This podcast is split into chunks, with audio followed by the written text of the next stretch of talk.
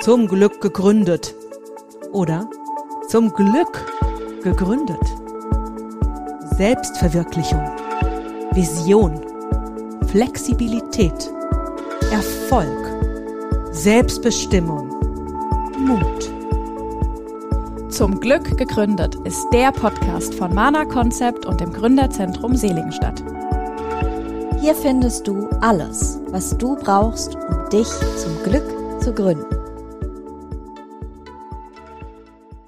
Halli, hallo und herzlich willkommen zu einer neuen Folge von Zum Glück gegründet. Heute wieder mit Nadine und Madeline von Mana Concept und natürlich mir vom Gründerzentrum Seligstadt, Marlene Kästner.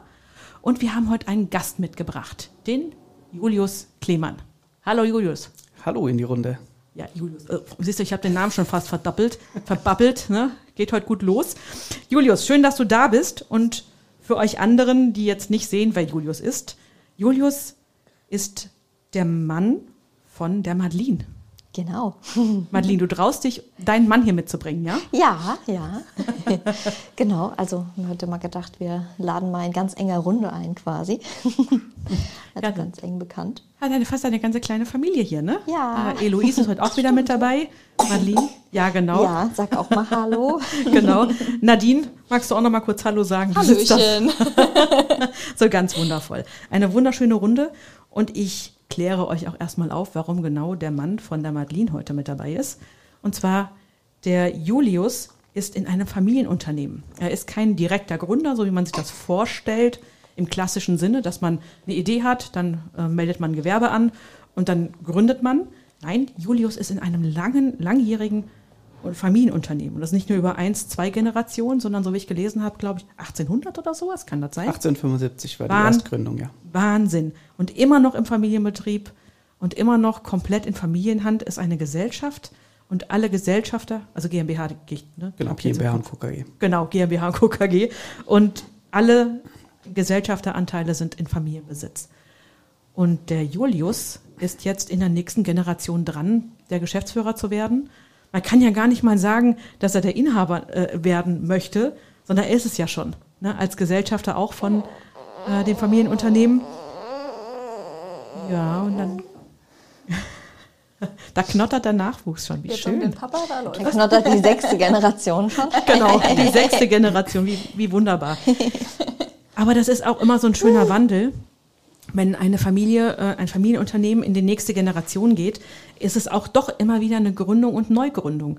Weil auch wenn das bestehende Strukturen sind, trotzdem haben wir eine andere Zeit, wir haben eine andere Führung und die Welt geht ja weiter. Ne? Wenn ich noch alles so machen würde wie vor 100 Jahren, dann hätten wir ein Problem. Vor 100 Jahren gab es keine Smartphones, da gab es äh, noch nicht so Flugzeuge, wie es heute gibt. Da gab es so vieles noch nicht. Ja? Und das ist so spannend herauszufinden, wie es dir damit geht, Julius. Ja, ja, danke für die Einladung. Ich freue mich sehr, heute hier zu sein und äh, ein bisschen was zu erzählen und euch oder mit euch in den Austausch Ja, zu gehen. So, und Julius, wunderbar. Dann äh, magst du uns erstmal überhaupt aus deiner Sicht erklären, was, was eure Firma macht, was man 100 Jahre oder über 100 Jahre schon macht, ähm, ja, und wo deine Rolle gerade ist und wie, wie du dich da siehst und uns mal einen Rundumblick darüber erstmal gibst. Ja, sehr gern. Also ähm, ich müsste ein bisschen ausholen. Also die Firma Julius Klemann, GmbH und Co. KG, äh, mein Namensgeber auch in, äh, in irgendeiner Form, ähm, hat das Unternehmen 1875 gegründet.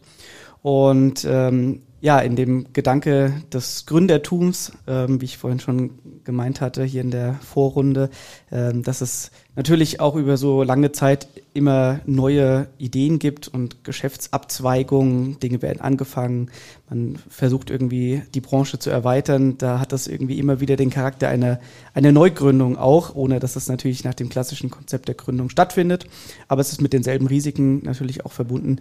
Und äh, ich gebe gerne mal so einen kleinen Abriss in die Historie. Sehr gerne, sehr gerne. Also, wie gesagt, das Unternehmen wurde 1875 gegründet von, von Julius Klemann. Ähm, das wurde in Frankfurt gegründet und war ursprünglich ein Eisenwarenhandel. Das heißt, äh, Werkzeuge und ähm, paar Haushaltsgeräte, was so zu dem Zeitpunkt so gängig war. Da war natürlich die äh, Angebotssituation noch sehr begrenzt. Ähm, war generell natürlich in Deutschland jetzt der Wohlstand noch nicht so groß, aber das Handwerk lief an und äh, oder war natürlich existent. Und äh, ja, da hat es angefangen und hatte sich dann über die ähm, Generationen oder die Zeit danach bis zur Jahrhundertwende dann quasi immer noch damit ähm, ja voranbringen können. Das war in Frankfurt am Main. Darf, man da kurz, darf ich kurz einhaken? Ja, bitte. Eisenwarenhandel, was, was für Eisenwaren wurden vertrieben? Für den Bau, für... Ja, Wer Werkzeuge. Also Werkzeuge. wirklich, ne, Okay. quasi alles Mögliche, was so das, das Handwerk braucht oder die Industrie. Ah. Ähm, und unter anderem kam da ähm, das Geschäft der, der Emailleverarbeitung auf, was sehr nachgefragt wurde. Ähm, und das war vielleicht so ein bisschen der, würde heute man sagen, USP äh, in, dem, in dem Ganzen. Ähm, da hatte, musste man ja auch schon mit der Zeit gehen. Ähm, und da äh, war das quasi die, hat das mit einer kleinen Mannschaft angefangen ähm, und wurde dann so um die Jahrhundertwende ähm, eine, eine Erweiterung der Geschäftsräume gesucht, dann wiederum in, in Frankfurt. Und ähm, da war man dann schon so bei 30 Mitarbeitern, sag ich mal. Ähm, in der Zwischenzeit ist dann der äh, Julius Klemann verstorben und hat das an seine drei Söhne übergeben. Ähm, das war dann zu dem Zeitpunkt, wo es so in den ersten Weltkrieg reinragte. Ähm, da wurden dann die beiden ältesten Söhne eingezogen. Okay, also auch der- im Ersten Weltkrieg schon, 1908, 1914, 14, genau. Ja. 14, ne? Genau. Und ähm, die, der jüngste Sohn, der Albrecht Klemann, der hat äh, das Geschäft als jüngster dann erstmal übernommen in der Zeit. Da war er 28. Und da war es aber immer noch größtenteils ein Handel gewesen. Und zu dem Zeitpunkt haben wir auch, äh, wie ich sagte, Handwerker, es war jetzt in dem Fall ein Kunde, war ein, ein Sprengler in Dettingen, also oder auch bekannt als Karlstein am Main, hier quasi über die bayerische Grenze rüber. Ist ja nicht weit von hier, wo wir jetzt sitzen. Ja, genau, in Seligenstadt ist der. Wir sagen immer, da gibt's die Grenze zum Weißwurst, Weißwurst-Äquator. Genau. Genau, Main. richtig, ja. Genau, okay, andere Mainseite. Eine faire Fahrt entfernt. Genau. Ja, ja trifft's gut. Genau, und ähm, das war ein Kunde und der war ähm, als Sprengler in, im Geschäft des Dosenmachens. Das war damals noch mit, mit Löten, also das heißt mit Kontakt mit Blei und Zinn und so weiter. Das war äh, so die Anfänge, aber war natürlich Hochkonjunktur in Zeiten der Kriegsphase. Ähm, da war ist ja eigentlich die, die Dose, äh, also sprechen jetzt wirklich klassisch von Konservendose, ein, ein Kind der, der Kriegszeit, weil man natürlich toll konservieren konnte und Rationierungen dann äh, für die Soldaten zur Verfügung stellen konnte. Wieder was gelernt, das wusste ich überhaupt nicht. Ja, ich weiß nur, ja. dass so die ganze Containerei und sowas ist ja auch durch den Krieg Macht ja entstanden. aber Sinn, ja. Aber das stimmt tatsächlich, Wahnsinn. Genau, genau. Und das hatte Schön. der eben dort betrieben, dieser, dieser Kunde. Ähm, der hat es auch gut gemacht wohl, aber er war halt kein Kaufmann, kein Gelernter. Also er war, war Techniker und ähm, so gab es da irgendwie eine gewisse Schieflage und daraus hat es sich ergeben, dass wir dieses Geschäft übernommen haben. Also der ist insolvent gewesen und wir hatten den dann quasi übernommen. Also es kann jetzt auch ein paar Mal, dass ich mal ich, mal wir sage, aber wie Ich gesagt, merke schon, du bist ist- die Firma, ne? ja, Passt ja, ich bin schon. die Firma und ich bin Ja, auch äh, natürlich die Familie, ja. Ich habe nur gerade eine Frage, war das dann der Opa oder der Uropa? Nein, also wie gesagt, Also? ich bin jetzt die fünfte Generation. Ah ja, stimmt. Das heißt, äh, der Albrecht Klemann, der jüngste Sohn von Julius Klemann, ist der Vater gewesen von meinem Großvater Der und seinem. Bruder. Genau. Ah, okay. Also, Also Linie. Ur- genau, genau. Habe ich aber nie kennengelernt, ist, Okay. äh, ist äh, früh dann verstorben. Und ähm, Zeitreise, genau. wie spannend. Ja, ja. Und so kam das quasi, dieses Geschäft auf. Das war aber anfänglich dann nur ein bisschen beiläufig. Die beiden Älteren kamen dann aus dem Krieg zurück, aber irgendwie durch Krankheit geplagt und natürlich durch diese schwierige äh, Wirtschafts- und Gesellschaftssituation sind die dann auch äh, zeitnah verstorben und der Albrecht Lehmann hat das Geschäft alleine übernommen. Und der musste dann auch äh, ja mit der Zeit gehen, sag ich mal. Und ähm, man hatte dann versucht, diesen, diesen Weg des, äh, dieser schwierigen Phase, ne, wir hatten Weimarer Republik, wir hatten den Übergang eigentlich zwischen zwei Weltkriegen, auch wenn das keiner wusste. Wir hatten eine starke äh, Wirtschaftskrise gehabt dann. Und ähm, so hatte man halt versucht, je nach dem Bedarf sich zu orientieren, hat beides so ein bisschen zweigleisig gefahren. Dann wurde in München dieser Handel zu einem Großhandel ausgebaut ähm, lange Jahre betrieben und ist auch heute noch und, äh, unter dem Namen Klemann äh, existent, hat aber uns, mit uns nichts mehr zu tun. Also der, der Eisenwarenhandel. Genau, richtig, ja. Also ihr habt, ihr, ihr habt äh, zu diesem Zeitpunkt sind, sind sowohl die, die Dosenfertigung in den Betrieb gegangen, als auch der Genau. Handel ist weitergelaufen. Aber also wir haben den, wir haben diese Dosenfertigung äh, besessen, es war Ja. quasi ein, ein Teil von uns, aber ähm, das wird jetzt erstmal nicht aktiv betrieben.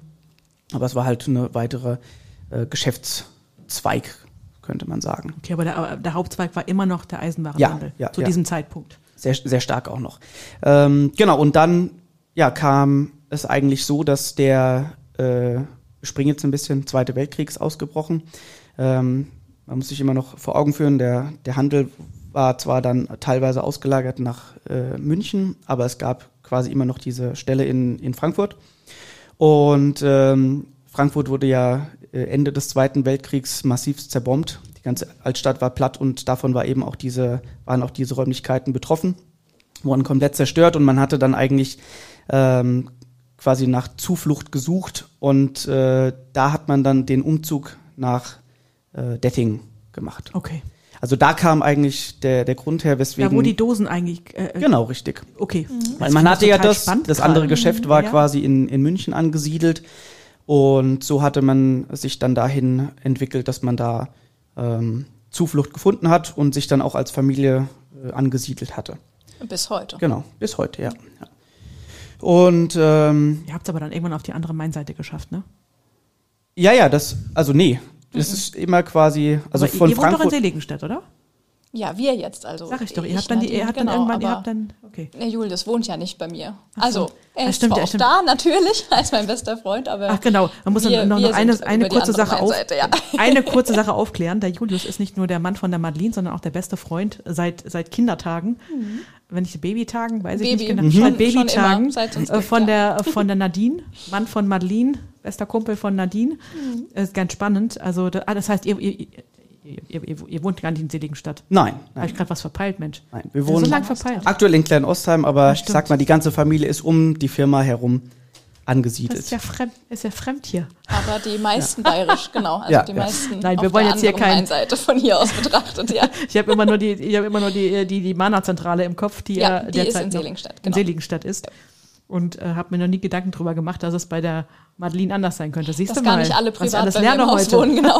Gut, aber genug von, von eurem Privatleben. Also ihr Ja, habt es immer noch nicht auf die richtige Deswegen hört man ja auch die, die Nadine immer so unterstützend. Ja, ja, genauso, Genau. weil die kennt das Ganze natürlich. Genau, ich bin da ja auch quasi mit aufgewachsen. Ja. Ich kann da ja nur nicken, ja. Ach, wie spannend, wie spannend. Also, okay, Genau, also- ich höre jetzt mal auf, den Scherz zu machen mit der falschen Mainseite. Haben wir Nee. geklärt, ihr wohnt auf der falschen Mainseite, von uns aus gesehen. Von euch aus gesehen, genau. Und umgekehrt behaupten wir dasselbe. Ja, genau. Und schon sind wir uns wieder einig, ne? Genau, genau, also, genau. gut, mach mal weiter. Also, ja, also wir ähm, sind, äh, habt wir sind jetzt quasi Dettingen. den Umzug geschafft Dettingen, äh, gut, nach, super. Mhm. nach Detting. Wir haben die, die Nachkriegsphase. Phase. da äh, war es natürlich auch erstmal äh, schwierig, irgendwie Geschäft zu machen, aber der Albrecht Lehmann hat äh, schon immer, also ich sag mal, wenn nicht sein Vater äh, schon äh, Unternehmer Vollblut war, dann äh, hat er das auch so übernommen. Also der war natürlich, äh, gab es dann, da sind wir ja schon 50 Jahre von der Gründung fast ge gesprungen. Ähm, Der, wir reden aber immer noch von demselben Albrecht Klemann, der. Genau, der ersten- Sohn, der, der jüngste Sohn von Gut. Julius Klemann, dem ursprünglichen Gründer. Genau. Weil, ähm, ähm, du heißt ja auch Julius, ne? Ja, ja, sagte ich ja. Das ist Ja, ja, mein, genau. mein Namensfeld. Es wird auch noch schwierig. Wir, es Ich, ich, ich, ich brauch, muss den Überblick behalten. es gibt einen Trend zum Namenrecycling bei uns in der Familie. Namenrecycling ist gut, ja. Aber wir reden immer noch von dem gleichen Albrecht. Genau. Gut. Und äh, genau. Da hatte ich dann gesagt, lief quasi dieses Geschäft noch weiter in, in, in München. Ich muss fairerweise sagen, dass ich nicht genau weiß, wer das betreut hat. Ähm, da hätte ich mich jetzt nochmal von meinem Großvater briefen müssen. Aber das hatte sich immer weiter quasi dahin entwickelt, dass das Geschäft zum Dosenmachen dann ausgebaut wurde. Das hatte dann auch äh, quasi schon zum, zum Zeitpunkt des Zweiten Weltkriegs natürlich Hochkonjunktur gehabt. Und auch danach war es dann äh, aufgrund der, der Situation äh, natürlich der Bevölkerung, ne, war wichtig, irgendwas zu konservieren, zur Verfügung zu stellen. Das Dosenmachen an sich hatte sich äh, nicht, nicht maßgeblich geändert, ähm, war aber quasi hauptsächlich immer noch auf diesem Konservenbedarf dann angepasst. Genau. Dann ging es eigentlich schon ähm, erstmal so weiter. Der Betrieb war vielleicht ja auch 30, 50 Mann groß. Ähm, wenig Automatisierung, war immer noch viel Handarbeit dabei gewesen. Und man musste aber da, um nochmal vielleicht auf das Thema Gründung zurückzukommen, sich ja immer wieder so ein bisschen neu erfinden. Ähm, die Nachfrage war da, also warum nicht irgendwie dann in dieses andere Gebiet des Dosenmachens einsteigen? Und so lief das dann ein paar Jahre. Ähm, der Albrecht Lehmann hatte dann zwei Söhne. Da kommt dann mein Großvater und sein Bruder äh, ins Spiel, die Mitte der, also Ende der 50er, Anfang der 60er äh, dann auch ins Unternehmen mit eingestiegen sind. Äh, genau, das war, da es nur zwei Söhne gab, äh, quasi kein Thema. Ne? Das war dann 50-50. Und seit dem Zeitpunkt ähm, ist bei uns auch so ein bisschen eine interne Trennung zwischen diesen beiden Familienstämmen entstanden, weil es quasi das erste Mal von einem hundertprozentigen ähm, Anteilsverhältnis zu einem 50-50 Anteilsverhältnis dann kam. Ist ein bisschen wichtig für die Sache, die jetzt noch danach so kam. Okay, und damit ich ähm, wirklich in der richtigen Reihe bin, Opa und Großonkel sozusagen. Genau. Okay, super. Ja. Bin, bin drin. Genau. Und äh, wie gesagt, weil das wird dann natürlich, wir, wir, ihr redet ja hier viel übers Gründen und da spricht man dann jetzt entweder äh, wie bei dir Marlene mit, mit 100 Prozent ne, äh, oder teilweise auch mit deinem äh, Mann zusammen ne? und bei euch 50-50. Cool. Und das macht ja dann doch immer auch einen Unterschied so vom Mitspracherecht und so weiter und das kann man sich jetzt denken, kommt in der Folge jetzt immer mehr dazu und äh, das macht es natürlich auch dann nicht immer leicht für äh, Entscheidungsprozesse ähm, da sich einig zu werden. Ne, um mal schon mal so ein Foreshadowing für die kommenden Probleme. Das hört sich an, wann kommt der Streit? Na ja, nee, gut, das ist immer eine Frage. Ne? Äh, ja, gut, ich meine, Streit, Streit, kann genau, Streit muss ja nicht unbedingt äh, negativ sein. Streit äh, sind einfach Punkte, wo Diskussionen, ne? Genau. Also eine gute Streitkultur ist sehr, sehr prägend und sehr äh, kreativ. Absolut. ja im Sinne, dass es am Ende irgendwie, irgendwie in die richtige Richtung geht. Und ähm, das kann ich schon mal sagen. Am Ende ist es wichtig, dass natürlich alle die Entscheidung dann mittragen, egal ob es äh, ein Kompromiss ist oder, oder nicht. Und das war dann quasi, wo es dann jetzt schon um 50-50 ging, kam das schon mit auf. Ähm, ist aber bis zum Austreten der beiden ähm, vor, vor vielen Jahren jetzt aber auch schon immer der Fall gewesen. Also wenn ich mit den beiden spreche, sind, leben beide noch, äh, sind beide äh, gutes Stück über 80 jetzt. Und ähm, das heißt, da kann man noch viel über alte Geschichten so erfahren. Und manchmal wird man auch belehrt, äh, je nachdem, wie man es sehen möchte. Aber es hat auf jeden Fall, ist auf jeden Fall das kann ich mir hilfreich. bildlich vorstellen. Genau, genau, weil viele Strukturen auch einfach gewachsen sind ähm, und ich ja eben nicht von einer Neugründung ausgehe, sondern halt da mit, mit diesem Kontext auch äh, quasi arbeiten muss. Genau. Äh, wir gehen mal ein bisschen weiter in der, in der Historie, damit wir irgendwann auch mal bei der Gegenwart ankommen. ähm, es war dann, es war dann auch da irgendwann der Zeitpunkt dann gekommen. Wir sind jetzt, bewegen uns irgendwo so in, im Laufe der 60er, ähm, dass das Geschäft eigentlich ähm, nur noch aus dem ähm, Geschäft des Dosenmachens bestand. Es wurde dann über die Konserven hinaus so ein bisschen Farben, Lacken, äh, Lacke kamen aus, äh, andere Formate der Dosen, mal jetzt, ich spreche jetzt mal eher laienhaft, ne, weil es dann doch äh, so ein bisschen ist, aber es äh, ging immer auch um größere Gebinde, das heißt, wir sprechen eigentlich eher Konservendosen, jetzt nicht diese Bonduell, die man jetzt im, im Laden äh, kaufen kann, sondern quasi für Gastronomie, ne, also als Zwischenpuffer für, für eben die äh, Gastro. Und ähm, ja, dann kam die 70er auf und ein weiterer Geschäftszweig, der sich aufgetan hatte, war das Geschäft des 5 Liter Partyfasses für Bier. Aha. Genau, das ist eigentlich so der, die, die größte Ausrichtung, äh, die sich dann nochmal geändert Das hat. kommt von euch. Äh, Das kommt nicht von uns, aber wir sind als einer auf dem europäischen Markt äh, zu dem Zeitpunkt auch gewesen, der das Ganze, äh, ja, es war, es war zu dem Zeitpunkt kam das auf, die Nachfrage war da, man hat nicht nur Bier in, in, in Flaschen verkauft und jeder hat halt versucht, irgendwas auf den Markt zu bringen und das war so ein äh, Arms Race quasi zwischen allen, äh, die das angeboten haben, mit Patenten und so weiter. Also das ist eine sehr, sehr spannende Geschichte auch. Und auch das äh, ist natürlich ein, ein Risiko, dass man da in, äh, in, in die richtige Marktlücke quasi eindringt und gegen den Wettbewerb dann äh, sich auch behaupten kann. Und ich denke, das zumindestens ist eine Überlappung zu den Gründen, weil man ja immer sich überlegt, kann ich was Neues erfinden? Kann ich irgendwie in eine Marktlücke eintreten? Habe ich was, was einen Bedarf erst äh, erzeugen muss oder gibt es den schon? Und ich denke, da ist es zumindestens ähm, aus einem bestehenden funktionierenden Produkt eine Ausrichtung gewesen, die einer Neugründung irgendwie am ähnlichsten kommt, weil halt viele Prozesse damit auch reingelaufen sind. Ja, das ist ja auch sehr spannend, weil viele, die dann solche Ideen haben, die gründen dann die nächste Firma. Genau. Ne, die, äh, okay, dann haben wir jetzt die 5 Liter Bier, äh, Partyfass-Bier. Firma, dann haben wir dort dann den Handel, dort haben wir das. Die gründen das mittlerweile halt viele alles aus. Ja, ne, ja. Aber deswegen ist das ja, also ich sage ja immer, haben wir auch im Vorgespräch gehabt, als Unternehmer bist du auch immer automatisch immer Gründer. Weil du, wenn du, wenn du die Dinge heute noch so machst, wie, wie du es in 40 Jahren machst, wirst du in 40 Jahren vermutlich entweder ganz alleine sitzen, egal was du machst, wenn sich nichts verändert hat, ja. oder ähm, äh, du bist schon lange pleite. Mhm. Oder ohne Kunden, wie auch immer.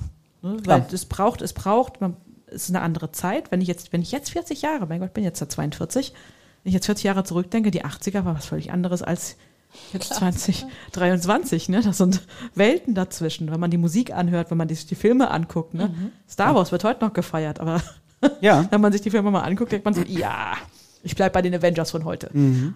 Ja, ja, natürlich. Mhm. Man hat natürlich auch äh, in, in der Historie, also wie gesagt, 1875, wir haben in, in zwei Jahren unsere 150-Jahr-Feier. Also das ist schon wirklich sehr lange und man erlebt da vieles mit und da, da muss man zwangsläufig sich anders aufstellen. Es gibt Wirtschaftsabschwung, Aufschwung, es gibt Krieg. Also ich sag mal, alles sowas ähm, spielt dann natürlich eine Rolle und da muss man schon ja, versuchen, relevant zu bleiben. Okay, also dein, dein Großvater und sein Bruder haben dann dieses Partyfass ins Leben gerufen sozusagen oder den, die also das neu dazugenommen. Genau, genau. Das wurde das quasi dort entwickelt, hat sich durchgesetzt. Wir haben zeitlich gesehen natürlich einen, einen massiven Wirtschaftsaufschwung erlebt. Ähm, das heißt, das ist an sich ein ein Luxusprodukt bis heute. Und genau, das heißt, danach ähm, kam eigentlich, das Geschäft lief weiter. Wie gesagt, es wurde immer weniger von diesem Großhandel. Ich glaube, zu dem Zeitpunkt irgendwann gab es auch die Trennung davon. Das Unternehmen besteht heute noch, äh, wie gesagt, trägt noch den Namen Klemann, ist aber nicht mehr mit uns äh, in irgendwie einer Art verbunden, außer dass es den Standort halt mal dort gab. Auch das ist ja eine Entscheidung, die man treffen muss. Und ähm, ohne dass ich jetzt die Geschichte oder die Entwicklung, wie eine Dose hergestellt wird, groß wiederholen müssen. Das kann man gerne auf unserer Homepage nachlesen, die vor kurzem von Mana Concept äh, überarbeitet genau. wurde, um mal am Rande hier Werbung zu machen. Werden wir in den Shownotes verlinken. Genau, genau, so heißt es ja immer so schön. Und da äh, ist es auch immer die Frage, wir sprechen jetzt bei euch als, als Gründern nicht um ein produzierendes Gewerbe, bei uns aber schon. Das stimmt, ja. Somit schon sehr unterschiedlich. Ähm, wir haben ein, ein physisches Produkt ähm, und wir haben deswegen auch immer die Frage Insourcing, Outsourcing, ne, ist bei den großen Konzernen eine tagtägliche Entscheidung. Ähm, wir haben aber schon immer alles, diese einzelnen Produktionsschritte an einem Standort gehabt. Das heißt, wir haben bis auf wenige Elemente und Vorstufen ähm, eigentlich alles an einem Standort hat eine, bringt eine hohe Flexibilität mit sich, ist aber auch immer natürlich die Entscheidung, man hat die Kosten, man hat die Verantwortung. Wir sind dann irgendwann und bis heute auf 130 Mitarbeiter gewachsen. Phasenweise aufgrund der großen Nachfrage war das wohl auch mal bis über 300, weil halt mhm. viel äh, oder wenig Automatisierung war, viel Handarbeit. Und das ist eine hohe Verantwortung, ne, die man jetzt so erstmal gar nicht so geplant hatte, aber das erwächst dann so. Und ähm, ich glaube, auch der, der erste Sprung äh, ist ja auch mit von einem Gründer oder zwei äh, Gründerinnen dann irgendwie zu, zu erste Personalverantwortung schon ein großer Sprung auch, ja. Und ja, äh, das geht dann, ich glaube, da machen dann zwischen 200 und 300 macht dann vielleicht gar nicht mehr so viel aus. Ja, du hast, du hast verschiedene Abstufungen. Also das heißt, du hast natürlich klar die, die, das erste Mal, dass du überhaupt Angestellte hast. Das nächste äh, beginnt so ab 10, 12 mhm. und dann gibt es eine Grenze so ab 30, 40 Mitarbeitern. Dann wird es unübersichtlich und dann fängst du an, äh, nochmal ganz andere Prozesse äh, äh, einführen zu müssen.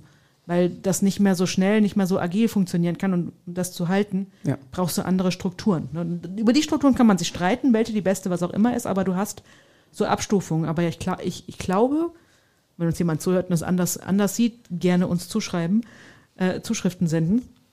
oder uns einfach kontaktieren. Eure Meinung ist uns wichtig, ne? äh, aber ich glaube, ob du jetzt 100 oder 150 Mitarbeiter hast, klar, du hast einen anderen Geldaufwand. Du musst gucken, dass das Geld natürlich reinkommt, aber ich glaube, dass da auch nicht mehr, da nicht so viel Unterschied ist. Vielleicht macht's dann, gibt's dann da die nächste Stufe, vielleicht ab 200, 300, Die keine Ahnung. 150. 150? Ja, würde ich sagen. So? Gibt so eine, Okay. gibt so eine, gibt so eine auch so recht, recht bekannte, ja nicht Studie, sondern einfach so eine Erkenntnis. Äh, die, die, die Nummer 150 ist da so eine magische Grenze, die, äh, die ein, ich glaube, so auch Urvölker, die sich irgendwie weiterentwickelt haben und ab 150 ähm, Mann wurde das irgendwann gesplittet, weil es quasi so eine magische Grenze zur Kapazität äh, gibt, mit wem man noch so wirklich Kontakt halten kann, ähm, dass man gut zusammen äh, funktionieren kann und so den Überblick behält. Und das äh, ist wohl, hat sich über die Zeit immer gezeigt, 150. Also wir versuchen Okay, irgendwo 150. unter dieser Grenze zu bleiben, weil es einfach doch dann wichtig ist, ja. Ja, das ist spannend. Ja, auch gerade beim Produ produzierenden Unternehmen, ja klar. So, jetzt sind wir aber zurück zur Geschichte. Ja. Das heißt, wir sind immer noch bei, bei, bei Opa und Bruder. Äh, genau, genau. Und dann äh, machen wir jetzt quasi einen Cut. Bierfass lief an. Damit sind Okay. wir eigentlich bei den drei Standbeinen, die bis heute Bestand haben. Also wir haben die Konservendose in verschiedenen Formaten. Wir haben chemisch-technische Produkte, Farben, Lacke. Und wir haben das Bierfassgeschäft. Genau, das Farbenlacken. Das habe ich vorhin, ich habe das vorhin, das hast du vorhin kurz so mit, mit reingeworfen. Das heißt, also auch äh, äh, die Lacke selber oder oder die, die Nein, die Verpackung. Die Verpackung also wir dafür, sind, ne? wir also sind, auch diese wir machen Dosen aus Weißblech. Das ist eigentlich genau der der Kern des äh, des Ganzen. so spannend, wie sich das so entwickelt hat. Ne? Also Ja. das, bei dem Bierfass bleibe ich immer noch kleben gerade. Ja, ja, wie gesagt, Nicht, ist auch dass ich es trinken würde. bis heute, bis heute ein, das, also das, das Bierfass und auch diese chemisch-technischen Produkte sind die einzigen Produkte, die man von uns auch im, im Regal finden kann. Ne? Genau, und von diesen drei Standbeinen, da sind wir eigentlich heute noch. Das heißt, mit ein paar Änderungen, die, die noch kamen, sind wir jetzt an diesem Punkt angekommen, dass wir ein, ein breites äh, Spektrum an, an Produkten haben. Und zu dem Zeitpunkt ähm, war es dann das auch, also wir sind jetzt in den, in den 80ern, ähm, bis, bis Anfang der, der 90er, dass jeweils die beiden, also die, jeweils die Söhne von meinem Großvater, also mein Vater, respektive mein Onkel, beziehungsweise eher der, der Großonkel, der Wie Cousin Söhne meines Vaters. denn? Wie viele Söhne gab es Äh, denn? nur die- jeweils die beiden äh, und noch jeweils eine Tochter. Da sind wir jetzt äh, so ein bisschen auch in der Schnittstelle äh, Nachfolgeregelung. Ja, also nur ja damit ich mitkomme. Also Groß, Großvater, immer die, die Söhne. haben, die Söhne haben jeweils auch einen Sohn, plus dass dann noch Tante jetzt dazu kam. Genau, aber es gab also zu den drei Söhnen vom Julius Klemann gab es auch noch Schwestern. Aber das war nie Thema gewesen, dass die im Unternehmen sind, weil es einfach der Zeit äh, entsprechend nicht so Können wir mal, war. genau, dann, dann, dann schneiden wir jetzt ein, dass es auch noch, noch, noch Frauen gab, aber die Frauen haben da nichts zu sagen gehabt. Gut, äh, Anfang 1900 wahrscheinlich sowieso nicht. Genau, genau, da, Ja. da nicht. Und das und danach äh, gab es halt dann keine. Also vom Albrecht Klemann, mein Onkel, äh, also mein, mein, mein Großvater und sein Bruder, die waren nur die beiden. Ähm, und danach waren es quasi die Söhne mit, wo die beiden Schwestern, also meine Tante und äh, von meinem Großonkel, also Cousine meines Vaters. Ich sage halt Onkel, ist, wir sind uns sehr nah, deswegen Nee, ist, ist das quasi keine Verbindung, keine, keine Ferne, muss ich jetzt nicht äh, explizit trennen, ähm, die schon noch angeknüpft an dieses, an dieses äh, patriarchische äh, äh, Weitervererbungssystem irgendwie so ein bisschen äh, mit drin war, dass die, dass die nicht ähm, Teil in dem Unternehmen ähm, waren, aber auch Gesellschafter sind beziehungsweise waren. Genau, also das heißt, äh, Also sie waren Sel Gesellschaft. genau, das heißt, Okay. trotzdem wurden die, diese beiden 50 Prozent wurden dann weitergegeben. Das heißt, wir sprechen dann zu dem Zeitpunkt von sechs Gesellschaftern. Genau. Also das heißt, von dieser 50-50-Trennung äh, ging das dann weiter und damit hat sich natürlich auch die Entscheidungsgewalt äh, Gewalt so ein bisschen ja, getrennt. Ne? Die Ausrichtung war klar. Wir hatten noch die Senioren, sage ich jetzt einfach mal. Das ist ja jetzt äh, immer noch der Fall. Und deren beiden Söhne plus die Schwestern. Und wer war dann von, den, von der nächsten Generation dann aktiv im Unternehmen mit dabei? Die beiden Söhne, also mein Vater und, äh, Und sein Cousin, mein Onkel. Genau, und dann Onkel. Genau. Okay, gut, also die haben das praktisch weiter, weiter aktiv betrieben und Ja. aber insgesamt gab es da schon sechs Se Gesellschaften. Genau, richtig. Okay, Ja. da haben wir doch, haben wir doch ganz einfache Struktur. Genau. Genau. Und dann sind wir da quasi der Eintritt, der Eintritt von, von meinem Onkel und, und meinem äh, Vater. Das war dann Anfang der 90er, zu dem Zeitpunkt, zu dem ich dann geboren bin, also 93. Und ähm, ab da war es eigentlich ähm, zunehmend eher so, dass man sich mit einem laufenden Geschäft befasst hat. Die Senioren haben immer noch mitgewirkt, ähm, aber die beiden haben das übernommen. Und ja, ich sag mal, vieles hat sich da dann geändert, weil dann natürlich dann die ersten Elemente der Digitalisierung aufkamen. Automatisierung war immer mehr ein Thema. Viele Vorgaben, Bürokratie, ne, wir kennen Mhm. das Ganze, äh, alles, womit sich heute eine, äh, ein Neugründer irgendwie beschäftigen muss. Und dann sind wir noch nicht im produzierenden Unternehmen. Also wir haben da schon Genau. bei meinem Mann in der IT-Firma, Ja. der hat da schon Auflagen, wo man sagt, pff, sobald du eine GmbH hast. Und auch etwas äh, mehr Mitarbeiter, äh, da, da ist die Grenze, wenn du über zehn Mitarbeiter bist, dann hast du auf einmal die volle Bürokratie drin. Betriebsrat Bist, genau. und, bist, also wir, ne? wir sind noch auf dem Stand, dass wir beide unter zehn bleiben Ja. wollen. Ja, das muss man sich gut überlegen. Der Sprung ist dann gleich viel, viel größer. Ja. Ja. Und das ist so, das ist so die Zeit, ähm, in, in der sich, äh, in, in der ich quasi auch mitbekommen habe, so ein bisschen, ne, was, guckt mal halt, was, was arbeiten so die Eltern, was machen die so? Und ich, äh, für mich das halt immer normal war, dass mein Vater Arbeitgeber war. Und das ist natürlich eine ganz andere äh, Perspektive oder ein Einblick, als ich das so mit meinen Freunden mitbekommen habe. Ne? Wurde dann gearbeitet ja. und, das, und um, keine Ahnung, 16.30 fällt der Hammer. Und ähm, da, da würde ich sagen, da überlappt man sich wieder äh, zu, zu dem Punkt des Gründens ne? und der Selbstständigkeit. Und unter Unternehmertum. Ne? Genau. Der Vater hat ja dann auch mit Unternehmertum dann vorgelebt. ja, absolut. Und Aber man ist ja nicht nur ein Solo-Selbstständiger mit 150 Mitarbeitern Ja. und produzierendem Unternehmen. Selten. Das, genau, das ist ja schon eine ganz andere Hausnummer. Ne? Genau, genau. Und deswegen bin ich da äh, schon irgendwo dann äh, mit, mit diesem Einblick äh, ja auch immer begleitet gewesen. Ja, und ich bin in dem Unternehmen viel gewesen als, als kleiner Junge, hab da ge gespielt, ne, so mit den mit den Hubwagen, Rennen gefahren, alles, was mein Vater und sein Vater und auch mein Onkel und dessen Vater schon als Kinder gemacht haben. Ähm, Genau. Das Einzige, was ich noch äh, übersprungen habe, war, dass wir nochmal einen Standortwechsel in den 60ern hatten. Äh, ist nur nochmal, um das zu vervollständigen, aber auch in Dettingen selbst. Ähm, und damit sind wir heute an dem finalen Standort.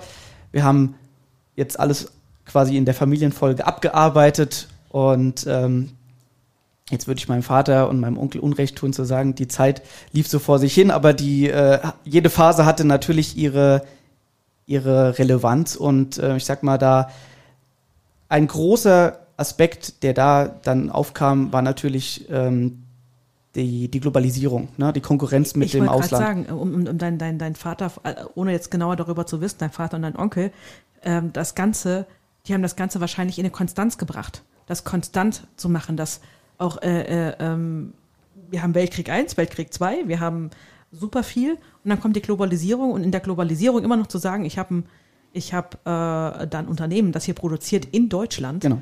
Das ist schon eine, eine Herausforderung. Ja. Und das muss gar nicht sein, dass man da extreme Neuideen hat, weil äh, momentan geht es ja in vielen Bereichen, gerade mit der Digitalisierung, mit der Globalisierung, wie mache ich schneller, schneller, schneller, schneller, mehr automatisiert, mehr digital. Das ist schon eine Herausforderung. Also auch Der die Konkurrenzdruck war, war, war Ja. immens. Wir hatten noch Ja. mal eine, eine Wirtschaftskrise, ne, 2008. Ja, genau, da war was. Genau, richtig. Äh, jetzt nicht direkt in, in so, so stark gemerkt, aber das waren immer so Wellen, die man um, umschiffen musste. Und äh, ich sag mal, nicht nur die Geschäftsführung ist da natürlich äh, maßgebend, sondern darüber hinaus natürlich auch die ganze Belegschaft und ähm, Leute, Prokuristen und so weiter. Da kann ich, kann ich anknüpfen. Wir hatten heute zum Beispiel ein 40-jähriges Jubiläum gefeiert, heute Morgen noch. Ach, schön. Und äh, das ist natürlich schon enorm, dass jemand so lange äh, da bleiben möchte. Also irgendwas haben wir vielleicht auch richtig gemacht in der Zeit. äh, aber nur mit den Leuten geht es dann natürlich auch. Und da muss man dann auch sagen, da kann man nicht nur alleine agieren, sondern muss sich auch überlegen, wie kann man so Veränderungsprozesse, man muss die Leute abholen und die müssen das irgendwie stützen wollen. Und das spielt da auch immer eine Rolle. Also Personalver äh, ähm, ja, Ver Verwaltung und auch Führung ist da schon sehr wichtig. Da mal eine, mal eine Frage, um jetzt zu dir zu kommen. Ja. Wir haben jetzt viel gehört. Das, danke für diesen riesen, riesen Einblick, weil das ist ja sehr spannend. Wie, wie agiere ich? Weil es gibt ja so viele Leute, die bei so einer Krise, da kommt eine Krise, oh Gott, ich habe die Krise nicht überlebt und alles ist blöd. Oder es ist Krise und die, die gehen mit dieser Krise. Aber da habt ihr zwei Weltkriege, äh, äh, Wir- Wirtschaftskrise in den 30ern, Wirtschaftskrise in, den, in unseren äh, äh, Nullerjahren. Also da, 70er auch nochmal, haben wir auch noch mitgenommen. Ne? Alles Ja, Mögliche ne, gibt's ja. Genau, also was weiß ich, Kalte Krieg und sonstiges. Genau. Also und trotzdem sind neue Ideen daraus entstanden. Und das ist das, was ich als Gründer, also Unternehmerin, als Gründer, als Selbstständiger, egal was auch immer ich war oder gerade bin, immer wieder gesagt habe. Selbst wenn eine Krise kommt, birgt eine Krise immer ganz, ganz viele Chancen. Mhm. Ne? Und das ist das, was, was ich dann so spannend finde, wenn du dann die Geschichte so erzählst. Und jetzt würde ich noch ein bisschen einsteigen mit, mit ein paar, paar nervigen Fragen. Ja, sicher. Nein, Spaß beiseite. Ähm, für mich interessiert das, du hast jetzt erzählt, dass du es als kleines Kind schon da gespielt hast mit den Hubwagen. Also du wurdest schon mit dem Unternehmerblut sozusagen äh, äh, in Verbindung gebracht, beziehungsweise irgendwie ja auch schon da reingeboren. Ich kannte nichts anderes, sagen Ja. wir mal so. Ja. Ähm, aber jetzt aus dem Vorgespräch ist klar, dass du das wohl nicht immer vorhattest, das zu übernehmen oder damit so einzusteigen. Oder Genau, genau. das? Also das, Wie war dein Weg? Wie war dein Weg dort hinein? Ja, ja, kann ich gerne erzählen. Also ich sag mal, das war ähm, diese Erwartungshaltung, mit der mein, da muss ich mal kurz ausholen, mein Vater und mein Onkel reingekommen war, das war halt Tradition. Man hat das weitergegeben an die Söhne und damit war das immer irgendwie klar, so geht es auch weiter. Und dann kam halt eben die nächste Generation ähm, auf beiden Seiten und es war dann eben auch einfach der Zeit geschuldet. Ne? Wir hatten das, die, die, äh, die Frauen waren da jetzt nie vorgesehen, ne? das, äh, das mit zu betreiben, auch wenn sie äh, Gesellschafter waren. Und somit war zumindestens diese, ja, diese Erwartungshaltung, dass, dass ich das dann irgendwie oder auch mein Cousin ähm, oder meine Cousine auch, ne, dann, dann hätten machen äh, sollen, gar nicht mehr gegeben. Also eine gewisse Freiheit und somit einfach mal zu sagen, Schule, Ausbildung, Studium, alles erstmal so machen. Das ist ja auch schön, wenn keine Erwartungshaltung so direkt bestand. Ne? Es war zumindest kein, kein Druck Kein da. Druck ne? da, Ich sag mal, der, der Wunsch der, der Senioren war da vielleicht ein anderer als bei meinem Vater und meinem Onkel. Und ähm, ja, war demnach quasi keine, keine Bedingung. Ähm, das heißt, ich habe diese ganzen Prozesse durchgangen, ne? habe hab meine, meine Schule gemacht, habe ein Studium, Studium beendet, wir springen ein bisschen. Es war immer mal Thema zwischen meinem Vater und mir, ähm, aber jetzt nie in so einer Art und Weise, dass man äh, gesagt hat, das, das muss irgendwie sein und äh, da, da, da musst du hin. Demnach war mein Studium auch nicht in diese Richtung ausgerichtet, weder jetzt kaufmännisch noch technisch. Und somit kann man, äh, kann man sagen, das war dann ja eigentlich durch, durch Zufall. Also ich würde sagen, der, der größte Cut jetzt generell zu der Ausrichtung, wie geht es mit dem Unternehmen weiter. Wir befinden uns 2019. Mein Vater und mein Onkel haben äh, zu dem Zeitpunkt entschieden, sie, sie wollen aus der Geschäftsführung austreten. Und wir waren das erste Mal mit der äh, Frage konfrontiert, äh, wie ist es denn, wenn jemand das Unternehmen führt, der nicht Teil der Familie ist? Was immer mal wieder auch in Nachfolgeregelungen in Familienunternehmen, auch wenn sie kleiner sind, äh, ein Thema ist. Ne? Äh, Muss ja sein. Also ich kenne das äh, vom Vorgespräch schon gesagt. Wir haben ja auch die hier äh, auch die, unsere Brauerei, die haben das genau genauso auch gemacht. Die Ja. haben auch gesagt, wir, wir müssen gucken. Nur aus Tradition können wir Dinge nicht. Die Tradition wird ist zwar das, was es ausmacht, aber die Tradition äh, bringt uns nicht dann das Geld auch rein irgendwann oder bringt uns nicht die Nachfolge. Genau, genau. Ich denke, da ist auch der, die Trennung zu, zu einem, einem Gründer und einem Nachfolger einfach der Unterschied, weil ein Gründer macht es ja aus der intrinsischen Motivation, weil Genau. er es will und weil er da ein Potenzial sieht. So wird man konfrontiert, es muss was übernommen werden, vielleicht läuft's gut, vielleicht läuft nicht gut, kann man, kann man erstmal nicht sagen und er ist vielleicht in dem Zwang, äh, zu sagen, äh, das, das muss ich jetzt. Und ich sag mal, da, da gibt's auch schon viele gescheiterte Beispiele daraus. Also ich denke, das ist für eine Geschäftsführung immer wichtig, dass man das auch für sich selbst machen möchte und das auch, auch sieht. Und dann auch kann, natürlich. Ne? Ist auch von Vorteil. Und ähm, ja, genau. Das heißt, da gab's diesen Cut. Wir haben dann eine Lösung gefunden, dass unser äh, Betriebsleiter ähm, zusammen mit unserem IT-Leiter ähm, dann die eine Interimslösung geschaffen hat für die Geschäftsführung. Und dann kam, wie wir alle wissen, Covid. Ich wollte gerade sagen, 2019 haben sie beschlossen, einen besseren Zeitpunkt ging's ja gar nicht. genau. Ne? War eh schon schwierig. Wir hatten natürlich da äh, eine völlige Umwälzung der, der, der Wirtschaft, ne, der, der global, des globalen Handels und so weiter. war jetzt aber erstmal noch nicht augenscheinlich. So, dann war es aber so, ähm, ich und da kann ich jetzt nochmal Madeline reinholen quasi, die, äh, die äh, hat dann genauso wie ich das, das Studium beendet und wir waren auf der Suche und das Angebot war natürlich mau ne, auf dem Arbeitsmarkt, war tot. Alle haben erstmal gesagt, okay, Kurzarbeit, keine Ahnung, wie das weitergeht. Und da mein Vater aber halt jetzt äh, zwar schon draußen war, aber immer noch Mitspracherecht hat, meinte er dann hier, da äh, gibt es dieses komische Virus, ne? wir haben viel, wir haben viel Lkw-Verkehr, äh, auch äh, aus dem Ausland und wir müssen aber ein paar Kontrollen machen, ne? so halt einfach zu sagen, hier, bisschen Beschäftigung, bisschen, bisschen Geld äh, zu verdienen, äh, mach doch mal eine Kontrolle. Und das haben wir beide dann angegangen. Das heißt, ähm, die LKWs kontrolliert, ne, Papiere und so weiter, draußen im Strömen und Regen, bei jedem Wetter. Und äh, da bin ich aber eigentlich dann erst wieder in Verbindung sehr intensiv mit dem Unternehmen und auch unseren Mitarbeitern eigentlich ge gekommen äh, weil man halt dann doch den ganzen Tag da rumsitzt, ne? man begrüßt sich und aus diesen zwei Wochen, die geplant waren, wissen wir alle, sind nicht zwei Wochen geblieben, ne, sondern haben sich dann irgendwie zu, zu Monaten, äh, äh, ja, und dann auch Jahren mhm. äh, entwickelt. Und ich hatte dann zu der, zu der, äh, ja, externen, respektive internen, aber halt nicht Familie, den Kontakt, ne, und Familie war jetzt nicht weg, sondern immer noch irgendwie im, äh, in den Geschäftsprozessen integriert. Ich habe es auch gleich.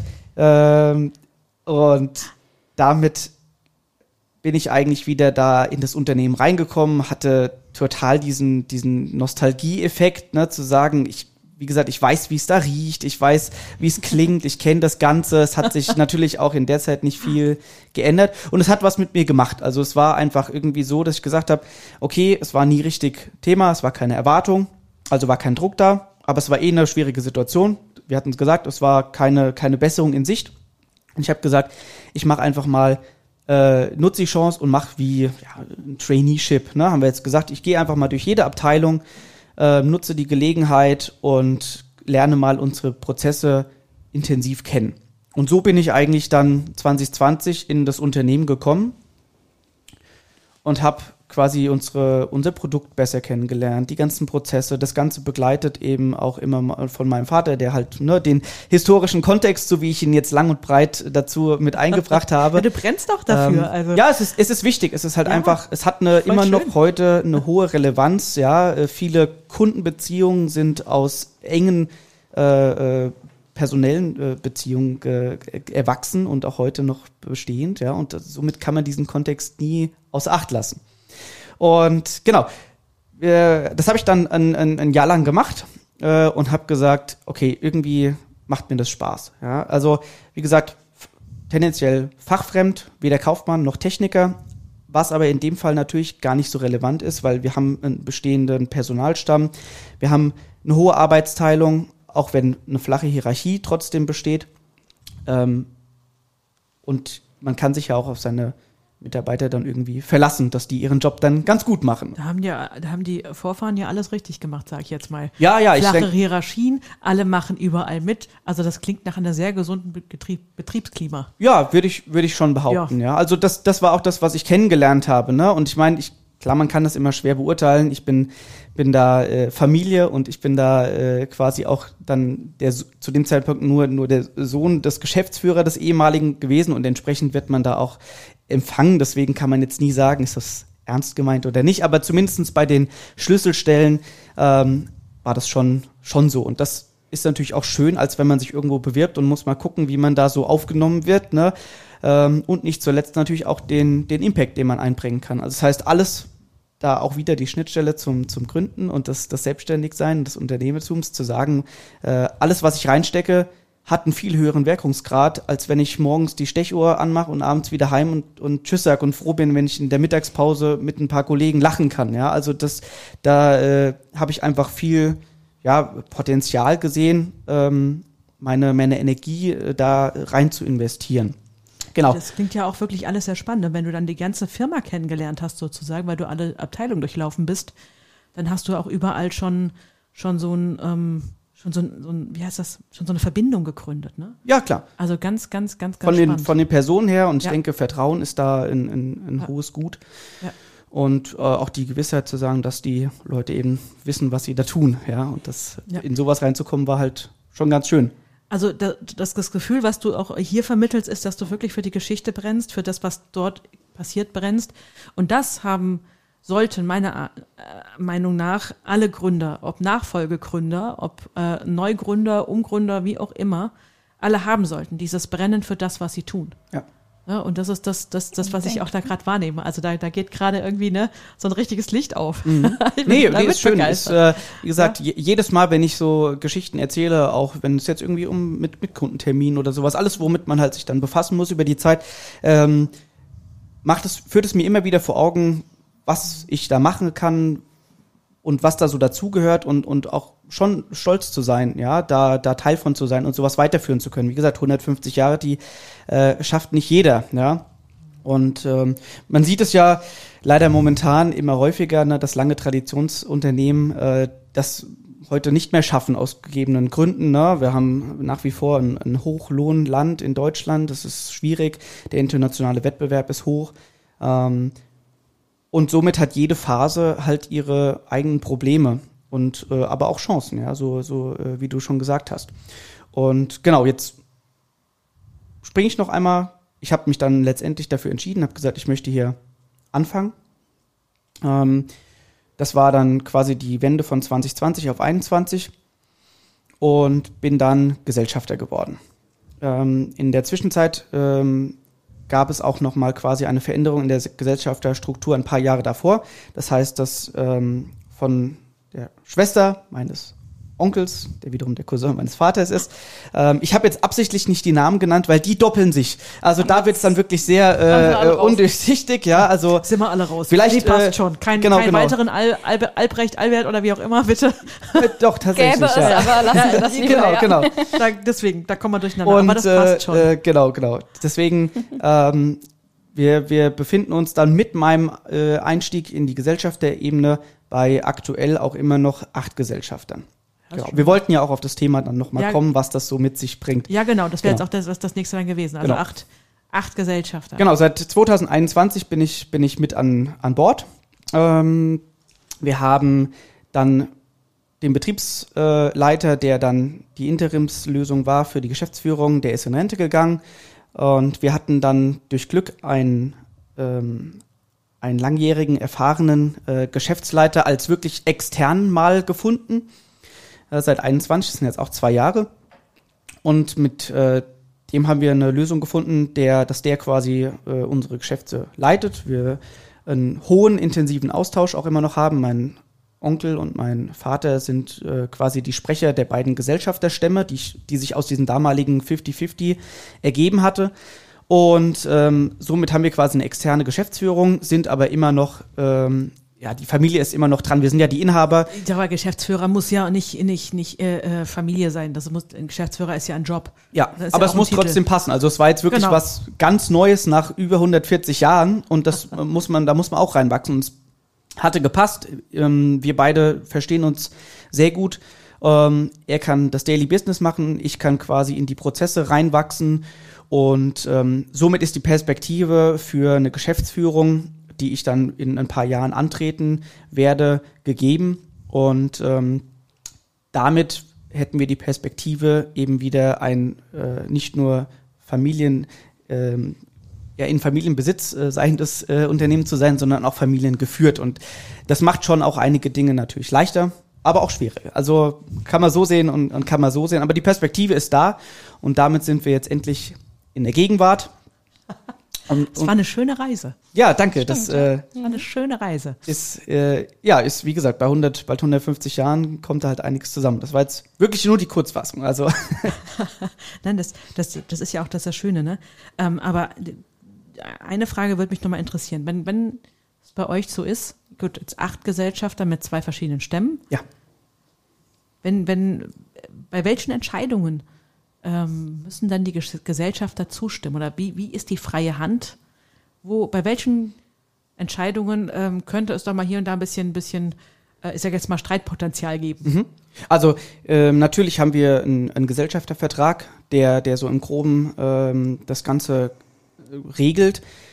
Wir haben eben mein Vater und mein Onkel als Sprecher der Gesellschaft ähm, so quasi eingesetzt, weil wir gedacht haben, dass es schon notwendig ist, ähm, dass, dass am Ende auch da eine einheitliche ähm, ja, ein Commitment, wie, wie es weitergeht, einfach dann für die großen Entscheidungen geben soll über die äh, Geschäftsführung hinaus oder mit der Geschäftsführung zusammen.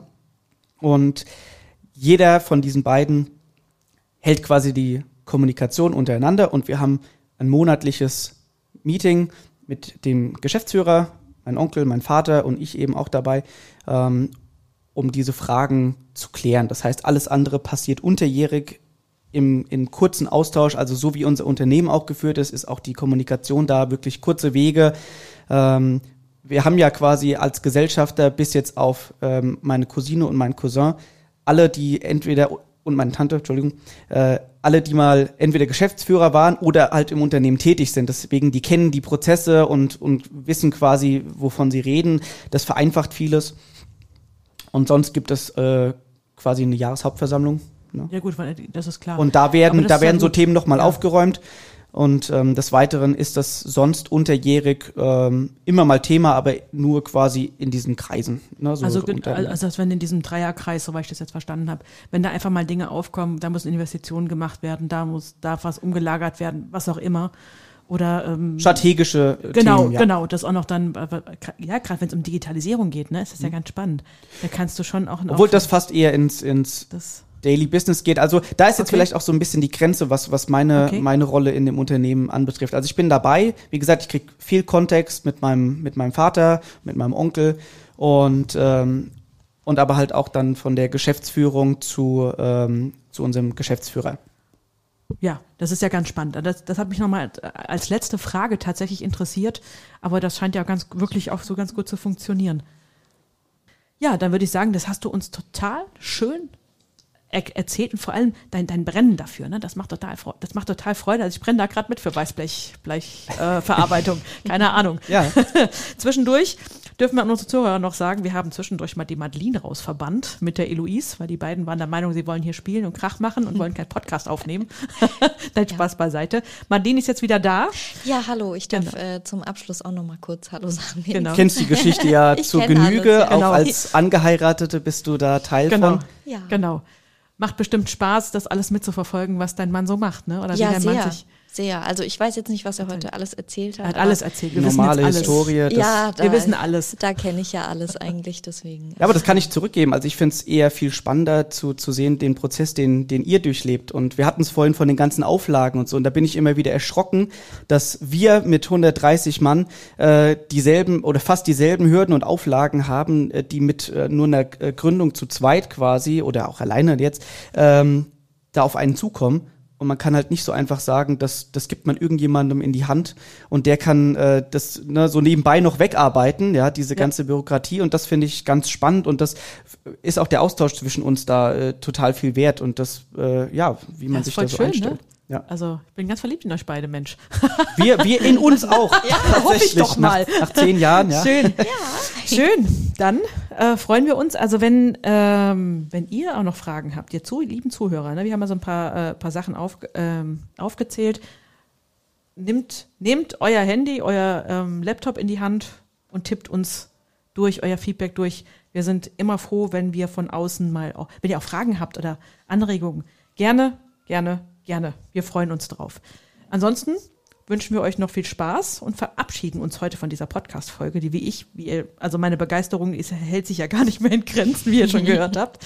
Ähm, ja, wir verabschieden uns jetzt. Also macht's gut. Danke fürs lieber, Zuhören. Genau. Und lieber Julius, danke, dass du da warst. Ja, danke für die Plattform. Ihr freut mich wirklich. Genau. Ja, danke schön, dass du dabei warst. Ähm, ich freue mich schon, es dann anzuhören. Wie gesagt, ich habe ja nicht alles gehört, aber ich freue mich dann schon auf den Podcast. Du wirst dich freuen. Wir haben nur über dich geredet. In diesem Sinne an euch. Also, dann. bis zum nächsten Zum Glück gegründet. Ne? Bis zum nächsten Mal. Tschüss. Ciao. Zum Glück gegründet. Schön, dass du dabei warst. Infos und unsere Kontakte findest du in den Show Notes. Bis zum nächsten Mal.